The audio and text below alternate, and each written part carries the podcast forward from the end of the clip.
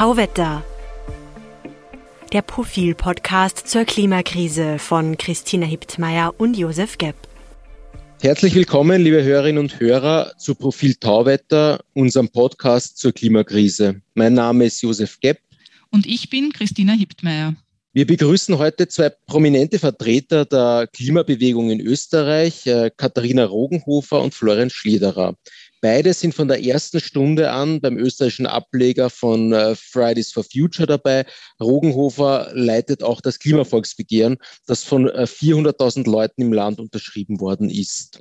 Und Rogenhofer und Schlederer sind auch die Autoren eines durchaus viel diskutierten aktuellen Buches zur Klimakrise. Schon der Titel ist ziemlich vielsagend. Es heißt, ändert sich nichts, ändert sich alles ist im äh, Schollnei Verlag erschienen und die Buchpräsentation dazu hat im September meine Kollegin Christina Hippmeier moderiert.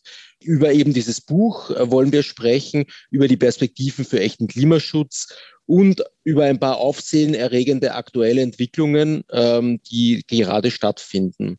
Und als kleiner Disclaimer vorab, äh, wir sind per Du miteinander, also willkommen Katharina und Florian. Hallo. Danke für die Einladung. Ihr beide seid federführende Aktivisten bei Fridays for Future. Gerade steht ein neuer weltweiter Klimastreik bevor. Ähm, er wird am Freitag stattfinden, also dem Tag, wenn dieser Podcast on air geht. Was erwartet uns da in Österreich? Naja, hoffentlich wieder eine Menge an Menschen auf der Straße, die für mutigen Klimaschutz eintreten.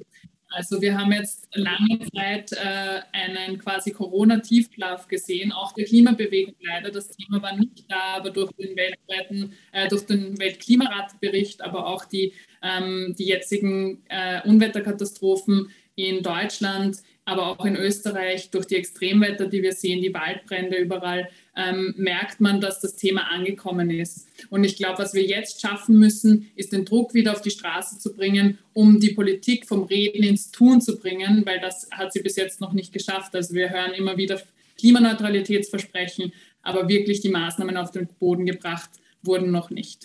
Wie viele Leute erwartet die da? Man hat ja als Außenstehende ein bisschen das Gefühl, dass sich derlei Aktionen vielleicht schon ein bisschen abgenutzt haben und nicht mehr für so viel Aufregung sorgen wie noch vor einigen Jahren. Ist dieser Eindruck richtig?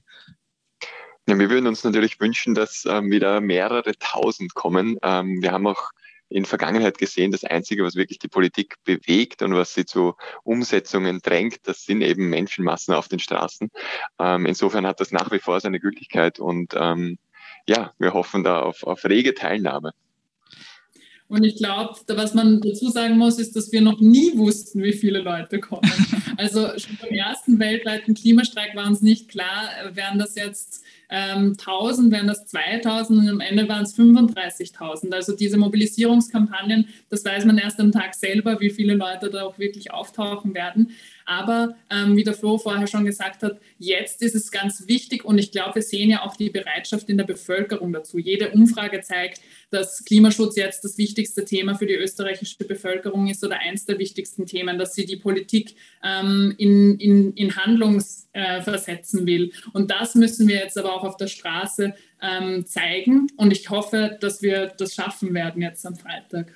Jetzt hast du meine nächste Frage schon ein bisschen vorweggenommen. Ähm, aber ich stelle sie jetzt trotzdem, haben Fridays for Futures oder auch das Klimavolksbegehren und ähnliche Aktionen von unten vielleicht ohnehin schon ihre historische Mission erfüllt, nämlich die Öffentlichkeit für die Klimakrise zu sensibilisieren äh, und natürlich auch die Politik zu sensibilisieren und, und auch Maßnahmen anzustoßen?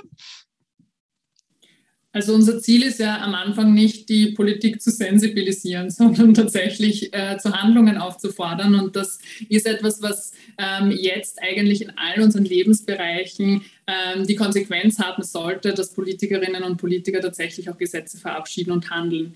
Ähm, ich glaube, was Fridays for Future geschafft hat, ist, das wirklich zum Thema zu machen.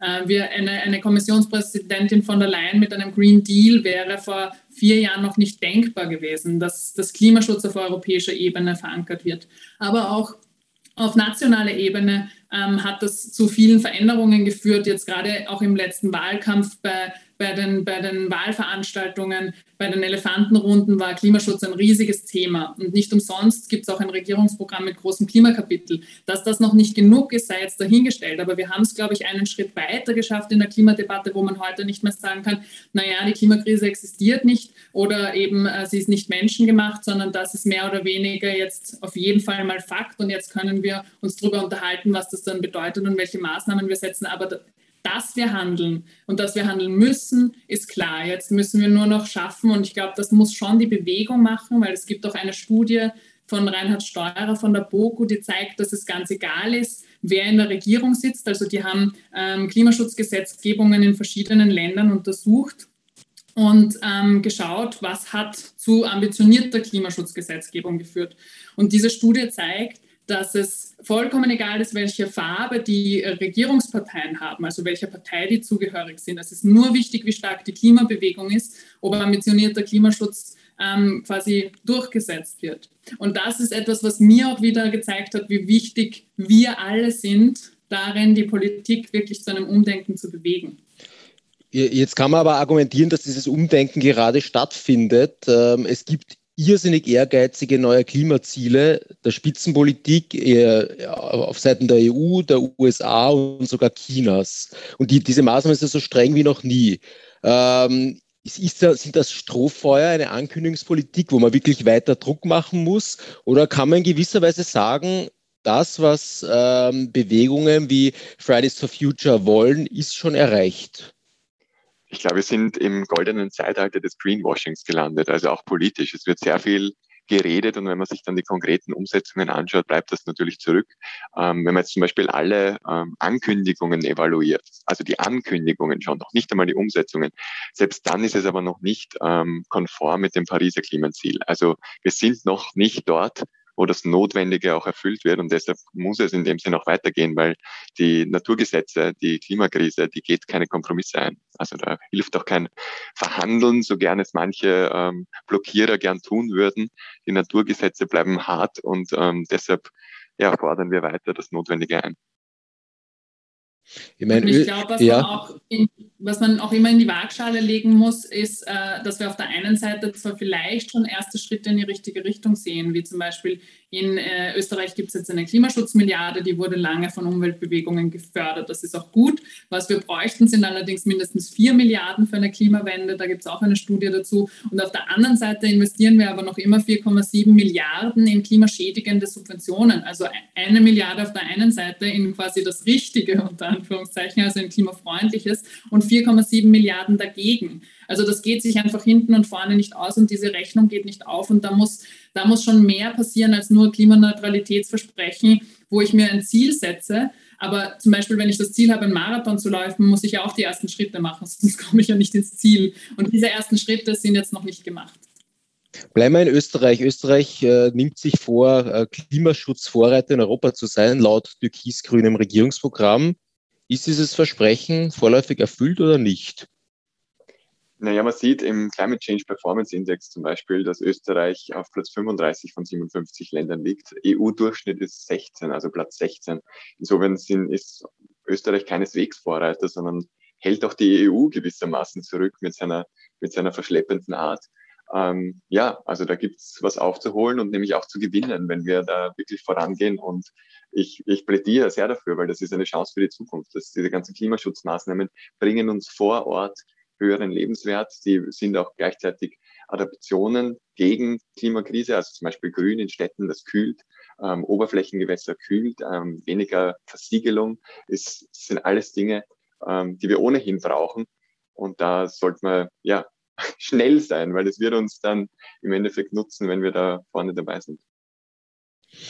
Meine, die, die, die, der Juniorpartner in der österreichischen Bundesregierung, die Grünen, haben in gewisser Weise kann man, glaube ich, schon so sagen, die, die Wahl gewonnen mit dem Klimathema ähm, und, und sind zurückgekehrt in die politische Sphäre mit dem Klimathema. Merkt man das jetzt eurer Ansicht nach überhaupt nicht, dass die in der Regierung sitzen? Wäre das zum Beispiel unter einer anderen Regierung vielleicht nicht unbedingt schwarz-blau, aber zum Beispiel äh, türkis-rot, wäre das, wäre das genau das Gleiche oder wie schätzt ihr das ein? Was sind so die Erfolge? Nein, es wäre ganz unfair zu sagen, dass man es nicht merkt. Also wir haben ja mit dem Klimavolksbegehren und mit Fridays for Future eigentlich schon drei Regierungen hinter uns gebracht. Das ist ja vielen Leuten nicht so klar. Äh, uns gibt es ja schon länger. Das heißt, wir hatten eine schwarz-blaue Regierung, wir hatten äh, eine Expertinnenregierung als Übergangsregierung und jetzt haben wir türkis-grün. Also unsere äh, Ansprechpersonen in der Regierung haben natürlich auch viel gewechselt. Und es stimmt nicht, dass sich nichts geändert hat. Ähm, äh, es gibt jetzt zum Beispiel das Erneuerbaren Ausbaugesetz, das ist lange verhandelt worden. Jetzt sind wir wenigstens auf dem Weg, die Erneuerbaren gescheit auszubauen. Es gibt jetzt eine Diskussion über eine CO2-Steuer, wo angeblich im Oktober etwas präsentiert wird, allerdings anscheinend die Regierungsparteien noch relativ weit auseinander liegen. Es gibt auch einen Entwurf von grüner Seite zum Klimaschutzgesetz, das ja 2020 ausgelaufen ist. Ähm, und schleunigst erneuert gehört, meiner Meinung nach. Es gibt es einfach nicht, dass wir in, äh, in, im 21. Jahrhundert äh, vor der größten Krise stehen und kein gültiges Klimaschutzgesetz national haben. Und da gibt es einen Entwurf von grüner Seite, der meiner Meinung nach na, noch zu wenig ambitioniert ist, aber der eindeutig auch eine Handschrift zeigt, wo man merkt, dass da haben sich Leute hingesetzt, die haben ein Verständnis für die Klimakrise. Aber, und das muss man schon auch klar sagen, mit dem Klimathema sind die Grünen in die Regierung gewählt worden. Aber auch bei Wahlumfragen hat sich gezeigt, dass die Wählerinnen und Wähler aller Parteien bis auf der FPÖ ähm, Klimaschutz als ganz wichtiges Thema für ihre Wahlentscheidung äh, gesehen haben. Das heißt, da ist wirklich die ganze Regierung gefordert. Und auch die Regierung hat sich ein Regierungsprogramm äh, mit quasi mit, mit, mit Umweltpunkten gesetzt. Das heißt, wenn wir davon ausgehen, dass wir in den nächsten fünf Jahren oder drei Jahren das Ruder wirklich herumreißen müssen und bis 2030 eigentlich unsere Treibhausgasemissionen halbieren, das sind nur noch neun Jahre, dann brauchen wir ganz andere ähm, Hebel und ganz andere Maßnahmen. Da, ist, da passiert eindeutig zu wenig. Ja, die Grünen haben ihre Handschrift da sicher eingebracht, aber jetzt sind eigentlich alle Parteien gefragt, die großen Hebel in die Hand zu nehmen, um diese Klimawende überhaupt zu schaffen. Eine der ganz besonders großen äh, Vorhaben ist diese besagte ökosoziale Steuerreform, also, äh, CO2-Abgabe, da gibt es, wie gesagt, man weiß es noch nicht, was da genau kommt. Es ist irgendwas im, im, im Gerücht, es gibt Gerüchte über einen CO2-Preis für 25 Euro je Tonne ausgestoßenes CO2, aber wie gesagt, man weiß es nicht. Äh, wie muss eine CO2-Abgabe aussehen, die wirklich ihren Zweck erfüllt und die auch äh, sozusagen nicht äh, sozial ungerecht wirkt? Ja, also du hast es eh schon angesprochen, ähm, sozial sollte sie auf jeden Fall sein. Deshalb ja auch ökosoziale Steuerreform. Es darf nicht wieder auf, auf den Schultern der ähm, Einkommensschwächsten abgelastet werden. Ähm, die tragen ohnehin schon genug und deshalb gibt es ja auch Modelle, die das mit einbeziehen und ähm, entsprechend ausgleichen durch einen Klimabonus, wie wir es zum Beispiel beim Klimavolksbegehren gefordert haben. Ähm, sonst wird es ja auch dem Namen ökosoziale Steuerform, Steuerreform nicht gerecht. Und das Zweite ist natürlich, es braucht eine Lenkungswirkung. Mit 25 Euro pro Tonne wird das vermutlich nicht ausreichend geschehen. Wenn selbst der VW-Chef, ähm, der Herbert Dies, mit 100 Euro pro Tonne ähm, CO2 quasi bepreisen will ähm, oder die ähm, Europäische Investmentbank zum Beispiel auf 250 Euro ähm, sich festlegt, ähm, da sieht man schon, okay, 25 Euro, das, das ist viel zu wenig. Ähm, es gibt sogar wissenschaftliche Studien, die das weit über 1000 Euro ansetzen, um ähm, wirklich die, die Kosten von CO2 abzubilden. Also einerseits die Höhe muss stimmen, damit es einen Lenkungseffekt hat. Und auf der anderen Seite muss es sozial sein. Und, und wenn ihr die Wahl hättet, wie hoch soll sie sein? Einstiegspreis? Naja, also auf jeden Fall, auf, auf jeden Fall zu dem zurückzukommen, äh, muss, sie, muss, sie, muss sie die Lenkung entfalten. Und äh, mhm. nach wissenschaftlichen Studien ist das ab ungefähr 60 Euro der pro Tonne der Fall. Also ein Einstiegspreis von mindestens 60 bis 80 Euro pro Tonne äh, sehe ich als, als vollkommen äh, gut an, aber das muss dann auch schrittweise steigen, weil das bildet ja eben diese Kosten noch nicht ab und der Lenkungseffekt ähm, kann ja auch quasi äh, schrittweise zunehmen. Und das bringt ja auch Planungssicherheit für die Wirtschaft, weil dann kann ich mir ausrechnen, wenn ich zum Beispiel erst in zehn Jahren in ein, eine neue Produktionsweise oder was auch immer, in eine neue Maschine investiert hätte, dann zahlt sich das vielleicht heute schon aus, wenn ich weiß, der CO2-Preis steigt so und so lange an. Und da gibt es eben unterschiedliche Zahlen. Also das Umweltbundesamt in Deutschland geht von mindestens 180 Euro pro Tonne aus. Wenn man wirklich auch die nächsten Generationen mit einbezieht, sind es bis zu 640 Euro. Der Florian hat es äh, richtig gesagt, auch 1000 Euro pro Tonne. Ich glaube, das muss man sich anschauen, aber der muss auf jeden Fall relativ schnell steigen, damit dieses, dieser Lenkungseffekt ähm, bald gegeben ist. Und auf der anderen Seite muss man sich auch überlegen, eben wofür setze ich dieses Geld ein. Und da muss einerseits der soziale Ausgleich gegeben sein, aber auch eben die Alternativen da sein, weil ich kann nicht nur mit einem CO2-Preis kriege ich äh, die Emissionen im besten Fall um sieben Prozent runter. Ich glaube, das war das Höchste, was ein CO2-Preis bis jetzt geschafft hat. Und wir müssen aber bis 2040 auf Null kommen. Das heißt, ein CO2-Preis darf nur ein Teil der Lösung sein und meistens auch ein kleiner Teil, weil wir brauchen auch Infrastrukturentscheidungen, die in diese Richtung deuten. Also also ähm, Ausbau öffentlicher Verkehr ist zum Beispiel eine ganz große Maßnahme, die jetzt getroffen werden muss, damit Leute überhaupt umsteigen können auf öffentlichen Verkehr und weg vom Auto. Ähm, aber auch erneuerbare Energien ausbauen, Sanierungsrate erhöhen. Äh, jetzt bitte keine Gasheizungen mehr in Neubauten einbauen, weil die bleiben da 20 Jahre drinnen. In 20 Jahren wollen wir eben klimaneutral sein. Also das muss immer zusammengedacht werden, auch mit ordnungspolitischen Maßnahmen, ähm, damit wir eben dieses fossile Zeitalter am besten hinter uns lassen und irgendwann der CO2-Preis gar keinen Sinn mehr macht, weil wir quasi kein CO2 mehr produzieren. Mhm.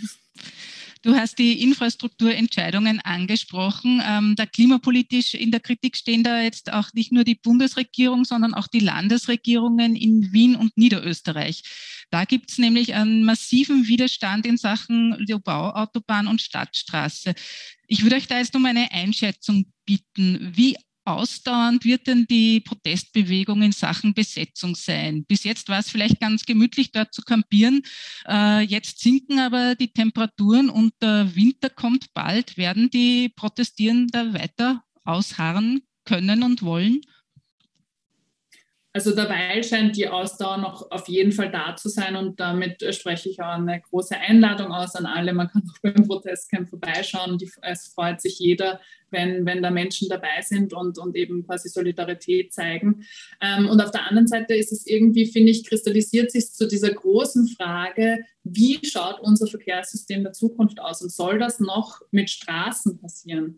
Und ich finde das schon eine wichtige Frage, weil alle Studien einfach in die Richtung deuten, dass man äh, wenn man Straßen baut, Verkehr erntet. Also je mehr Straßen ich baue, desto mehr Verkehr werde ich produzieren und auch Nachfrage erst produzieren, weil eben natürlich, wenn ich dann eine Straße habe, dann, dann fahre ich auch viel leichter mit dem Auto. Oder sollte unsere Stadt der Zukunft nicht ganz anders gedacht werden? Natürlich braucht es Alternativen für Pendlerinnen und Pendler, weil diese gibt es ja. Die wollen ja nach Wien rein. Das ist ja eine, eine ganz wichtige ähm, ein ja, ein, ein wichtiges Bedürfnis, aber dieses Bedürfnis müssen wir anders decken, als damit, dass sich dann Autos auf einer nächsten Straße stauen und wir wieder nur 1,2 Personen im Durchschnitt mit einer riesen Karosse transportieren. Also wie können wir äh, alternative Verkehrskonzepte ausbauen, öffentlichen Verkehr ausbauen, dass gerade in Stadtumgebungen eigentlich klimafreundliche Mobilität zur ersten und leistbarsten und besten Alternative wird. Und auch am Land muss man sich dann natürlich andere Konzepte überlegen. Aber gerade in Städten ist Raumplanung so wichtig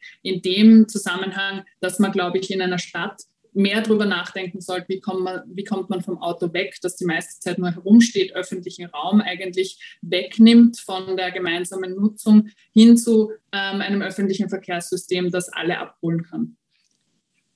Ähm, ja, ähm, die bisherige Blockade, ich möchte nochmal auf den Protest äh, zurückkommen, die findet ja auf der Baustelle für einen Zubringer der Stadtstraße statt. Sonst wird ja da noch nichts gebaut. Ähm, jetzt wäre meine Frage, welche Strategie steckt denn dahinter, dass man mit den Protesten und Blockaden jetzt schon beginnt? Da wird man ja noch einen deutlich längeren Atem brauchen. Und warum wartet man nicht mit solchen Aktionen auf den eigentlichen Baubeginn? Ja, ich glaube, man kennt ja das aus, aus diesen politischen Geplänkeln, dass dann schneller mal die Antwort kommt, na ja, jetzt sind wir schon so weit und jetzt ist schon so viel gebaut, jetzt ich, muss man das Projekt natürlich machen, sonst haben wir da enorme Verluste. Ähm, und ich meine, so viel wie zum Beispiel damals in Svensendorf investieren, um es dann nicht in Betrieb zu nehmen, hat natürlich keinen Sinn. Und insofern begrüße ich das eigentlich sehr, dass wir von vornherein ähm, da Opposition geben und sagen, hey Leute, überlegt euch das wirklich einmal, seid vernünftig, wir sind im 21. Jahrhundert und zukünftige Generationen werden zurückblicken an diesen Moment und sich an den Kopf greifen, warum immer noch weiter Straßen gebaut wurden, noch immer weiter zuasphaltiert wurde. Es, es wird einfach eine, eine, eine historische, ein historisches, ähm, wie soll man sagen, ein, ein Relikt sein, wo wir uns wirklich wundern werden, warum das noch durchgegangen ist. Und deshalb, ja gut, dass wir da im, im oder dass auch die Leute, die vor Ort da jetzt kämpfen, ähm, ja so entschieden und tatkräftig vorgehen. Also ein Wehret den Anfängen sozusagen. Auf jeden Fall. Also ich, so, man kennt das ja, glaube ich, wirklich aus, aus politischer Geschichte, dass dann ähm, einfach weitergemacht wird und, und je mehr Tatsachen geschaffen werden, desto eher wird es einbetoniert. Mhm. Ähm, was haltet ihr von so Aktionen wie der Besetzung der SPÖ-Zentrale durch Extinction Rebellion? Ist das eine adäquate Form des Widerstands? Ich muss sagen, zu der Aktion kann ich ganz wenig sagen, weil ich das selber gar nicht so mitverfolgt habe, aber zu Besetzungen allgemein, wie es jetzt auch auf der Stadtstraße passiert, ähm, muss ich schon sagen, ich glaube, es gibt einfach verschiedene Werkzeuge, die wir jetzt alle anwenden müssen. In, in unserer Demokratie gibt es unterschiedliche Dinge, wie wir Politik beeinflussen können. Volksbegehren zum Beispiel, so wie wir es ein, eins gestartet haben, ist eines davon und kann eine Möglichkeit sein, äh, Politik zu beeinflussen. Aber ich glaube, an dem Zeitpunkt, an dem wir gerade stehen, nämlich wirklich an einer Kehrtwende, wo wir, wo wir um 180 Grad mehr oder weniger wenden müssen, um überhaupt noch dieses 1,5 Grad Ziel, das so viel zitiert wird, vom Pariser Klimaabkommen einzuhalten, müssen wir uns auch manchmal überlegen, welche Werkzeuge sind wo einzusetzen, eben auch Besetzungen in dem Sinne um gewisse Themen einfach in die Öffentlichkeit zu tragen, zu diskutieren und möglicherweise eben zu einer neuen Form der Umsetzung zu kommen. Und ich glaube, da wenn man zurückschaut in der, in der Geschichte der, der, der, der Umweltbewegung oder der Entscheidungen, die getroffen wurden, eben, der Florian hat Zwentendorf angesprochen, aber meine Eltern erzählen zum Beispiel immer von Hamburg, ähm, da sich auch eben mit, mit quasi dem Körper hinzusetzen und zu sagen, gut, hey, überlegen wir uns das nochmal, überlegen wir uns das Projekt nochmal. Das macht auf jeden Fall Sinn und äh, Streiks machen Sinn von Fridays for Future. Und es gibt verschiedenste andere Aktionen, die, die für verschiedene Leute, glaube ich, auch zugänglich sind und ähm, anschlussfähig. Und insofern, glaube ich, geht es wirklich darum, den öffentlichen Diskurs mitzugestalten und den kann man auch mitgestalten, äh, wenn man ähm, solche Maßnahmen setzt, wie eben zum Beispiel eine Stadtstraßenbesetzung. Ich würde an der Stelle gerne noch hinzufügen, es ist ja es ist ja einfach auch deprimierend und frustrierend, wenn jetzt auf jahrelangen Druck nach wie vor die Politik mehr oder weniger einen betrügt und nach wie vor ähm, Klimaschädigung betreibt. Und, und auch so die, von mir ist auch die Frage so jetzt auch an dich, Christina und dich, Josef, was, was ist denn dann der nächste Schritt? Also ich meine jetzt auf die Straße gehen ähm, oder auch jetzt eben ziviler Ungehorsam, so wie es Extinction Rebellion macht. Ich verstehe ja die Leute, die einfach so frustriert sind, dass sie sagen, okay, was, was ist denn auch der nächste logische Schritt, wenn die Politik nach wie vor nicht hört? Ähm, was würdet ihr da auch, was würdet ihr sagen zum Beispiel? Naja, die historische Erfahrung zeigt, dass viele Formen des gewaltfreien Widerstandes durchaus Erfolg gehabt haben. Sage ich mal, wenn ich zum Beispiel was ich an, an Gandhi und solche Figuren denke, oder das ist also insofern, man muss sich halt immer bei solchen Aktionen dann fragen, ist es auch fair? Ist es fair, zum Beispiel die SPÖ-Zentrale zu besetzen und die der ÖVP und der FPÖ nicht? Also es ist dann, aber, aber als, als, als Symbol ist es natürlich äh, stark und wirkt und erzeugt Aufsehen und bringt das Thema auch ein Stück weit äh, in die Debatte und damit weiter. Also ich bin ja persönlich auch ein, ein starker Verfechter von gewaltfreiem Widerstand, absolut. Also ähm, ganz auf deiner Linie ich, ich frage mich halt, irgendwann wird es Leute geben, die, glaube ich, nicht mehr ruhig sitzen können. Ähm, und ich, ich hoffe, wir schaffen es davor. Also ich hoffe, es wird einfach davor gehört, davor umgesetzt, damit wir ja nicht in, in solche Szenarien abrutschen. In, in, Aber ja. In welche Szenarien? Na, in Szenarien, wo das mitunter auch gewalttätig wird. Ich weiß es nicht. Also es, ich frage mich halt einfach, wann entscheiden sich Leute dazu, einen nächsten Schritt zu machen. Jetzt nicht mehr nur ziviler Ungehorsam oder auch ruppiger ziviler Ungehorsam in dem Sinn. Ähm, also es wird nicht ewig so weitergehen, weil die Folgen ja immer spürbarer werden und die Leute lassen sich ja nicht jetzt ewig veräppeln und an der Nase herumführen. Ähm, also ho hoffen wir, dass es jetzt verstanden wird, auch mit dem Streik, ähm, auch mit der Besetzung und, und ja, endlich Taten folgen. Nehmt ihr in eurer Bewegung oder in eurem Umfeld solche Tendenzen schon wahr? Ich glaube, nur um das nochmal zu unterstreichen, weil das hat jetzt so gewirkt, als wäre das der nächste Schritt, an den wir denken. Das ist nichts, was die Klimabewegung jetzt gerade diskutiert. Ähm, also es geht überhaupt nicht, es geht wirklich um friedvollen, gewaltfreien zivilen Ungehorsam, aber auch über, äh, um Streik etc. Aber ich glaube, dass die Frage, die der Florian stellt, ist einfach, ich glaube, wir werden immer mehr Betroffenheit spüren.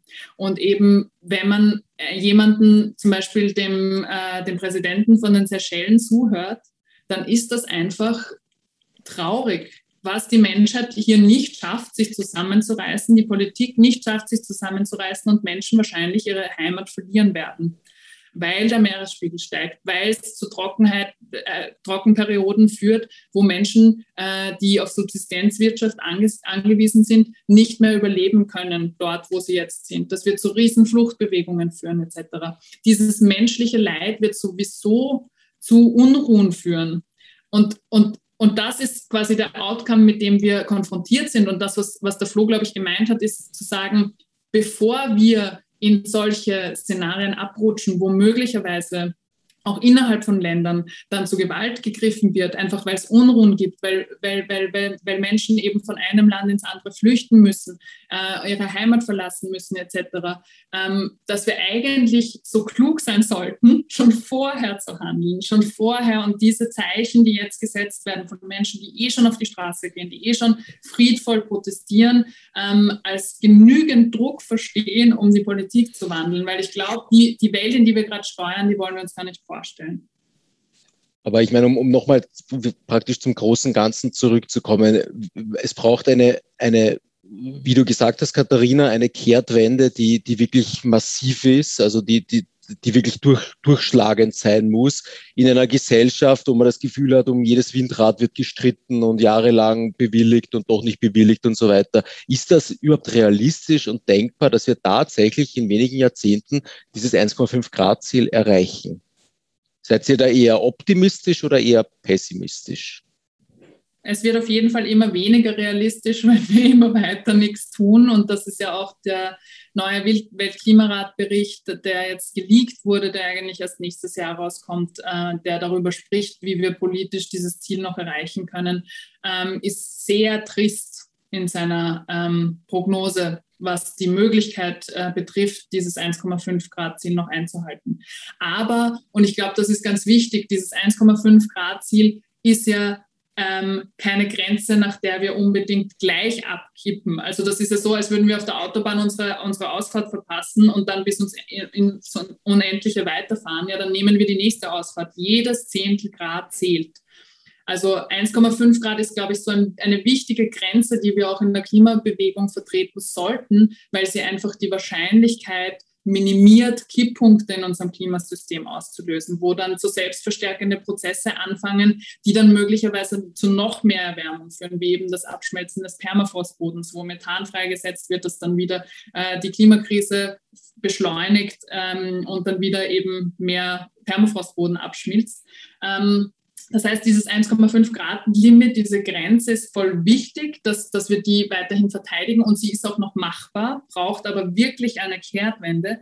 Aber selbst wenn wir 1,5 Grad nicht schaffen, dann schaffen wir bitte 1,6 Grad oder 1,7. Aber wir dürfen nicht aufgeben, jetzt möglichst unsere Emissionen schnell und, und, und transformativ zu senken in allen Lebensbereichen. Und ich glaube schon, dass das realistisch ist, wenn es einen politischen Willen dazu gibt. Und das haben wir in Corona auch ein bisschen gesehen. Ähm, man mag jetzt die Maßnahmen gut oder schlecht finden, aber das ist die erste Krise in unserem Leben, also oder in meinem Leben zumindest, die auch als solche behandelt wurde. Da gab es dann extrem viele Pressekonferenzen dazu. Es haben sich Bund und Länder jede Woche getroffen, um neue Maßnahmen auszuarbeiten etc. Wo passiert das im Klima? Und wir stehen aber vor einer viel größeren Herausforderung, als es Corona war.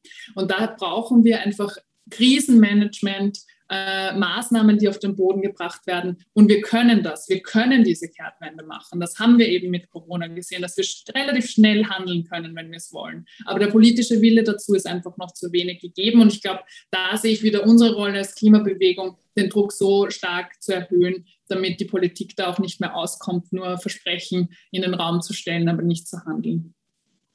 Äh, es gibt Leute, die argumentieren, das wird sich sozusagen alles von alleine erledigen wegen des rasanten technischen Fortschritts. Und man kann da zum Beispiel darauf verweisen, wie sich die erneuerbaren Energien entwickelt haben in den letzten Jahrzehnten. Nicht zuletzt der österreichische Bundeskanzler sagt, äh, nicht Verzicht und nicht Steinzeit, sondern mit Wasserstoff und so schaffen wir das schon.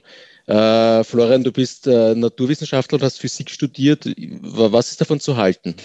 Ja, Wasserstoff ist ein bisschen ist, ist der Wasserstoff, aus dem die Träume sind. Ähm, so, ähm, ich glaube, es wird sehr viel Hoffnung in diese Technologie gelegt und auch bewusst dorthin gelegt, weil man sie momentan noch nicht im großen Maßstab ausbauen kann. Also wird das wieder verzögert in die, in die in die Zukunft. Ähm, er wird gewisse Anwendungen finden wahrscheinlich in der, in der Energiewende, also für Chemie oder Stahlindustrie oder für den Schwertransport, aber eben nicht dort, wo es jetzt gerade so viel betont wird, im Individualverkehr oder bei der Raumwärme. Das sind andere Lösungen, sehr viel effizienter und, und sehr viel realistischer. Ähm, was dahinter steht, ist natürlich ein Geschäftsmodell, ähm, die, von, von, von den wenigen, die davon profitieren und die gute Bande haben, auch zur ÖVP. Ähm, und generell die technologische technologische Lösungen. Ähm, es wird natürlich Technologie brauchen. Ähm, die haben wir ja Gott sei Dank auch schon. Photovoltaik, Geothermie, Windräder, Wasserkraft, das sind ja alles Technologien. Und wir würden uns wirklich die Finger abschlecken, hätten wir sie nicht und könnten sie haben. Also ähm, wir haben eigentlich alles, was wir brauchen, um bis 2030 diese Klimawende ähm, zu vollziehen, ähm, um auch 1,5 Grad kompatibel zu bleiben. Und für danach für die Zeit nach 2030, ja dann brauchen wir quasi auch noch Erfindungen und neue Technologien. Und da sollten wir deshalb auch jetzt ähm, in Forschung investieren. Aber bis dahin muss, muss einfach schon so viel getan werden, dass wir da nicht länger warten sollten auf irgendwelche ähm, ja, Wunder, Wunderheiler sozusagen. Und nochmal zum Verzicht sage, ich finde immer so traurig, wie eng Verzicht definiert wird, weil Verzicht, da geht es ja immer nur, ich muss jetzt aufs Auto verzichten oder auf Schnitzel verzichten oder so irgendwas.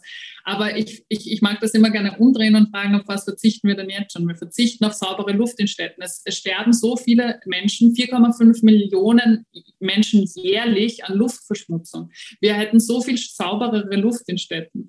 Äh, wir verzichten jetzt schon auf eben Grünflächen, öffentlichen Raum. Wir verzichten auf belebte belebte Stadtzentren und stattdessen tun wir Supermärkte auf den Rand von Städten äh, äh, pflastern. Das sind alles Dinge, die wir gewinnen können auf der anderen Seite, wenn wir mutige Klimapolitik machen. Also mit Verzicht, glaube ich, äh, polarisiert man nur und spielt diese zwei Seiten gegeneinander aus. Aber ich glaube, ich bin der höchsten Überzeugung, dass wir und deswegen heißt unser Buch so, ändert sich nichts, ändert sich alles. Wir werden alles verlieren, wenn wir nichts machen. Aber wir können extrem viel gewinnen, wenn wir jetzt die Klimawende ernst nehmen. Ja, das war ein, ein würdiges Schlusswort. Danke fürs Kommen, ähm, Katharina Rogenhofer und Florian Schlederer. Ähm, liebe Hörerinnen und Hörer, wir würden uns freuen, wenn Sie uns auf Twitter folgen unter @profiltauwetter. Schicken Sie uns dorthin Anregungen, Kritik oder Feedback. Es geht auch per Mail an podcasts, also mit S am Ende, profil.at. Empfehlen Sie uns weiter, abonnieren Sie uns auf den gängigen Podcast-Kanälen und bewerten Sie uns dort auch. Und besonders freut es uns, wenn Sie unseren eigenen Tauwetter-Feed abonnieren. Den finden Sie, wenn Sie auf Apple iTunes, Spotify oder den anderen Plattformen nach Tauwetter suchen und auf Abonnieren klicken. Das war's für heute. Danke fürs Zuhören und bis zum Freitag in zwei Wochen bei Tauwetter.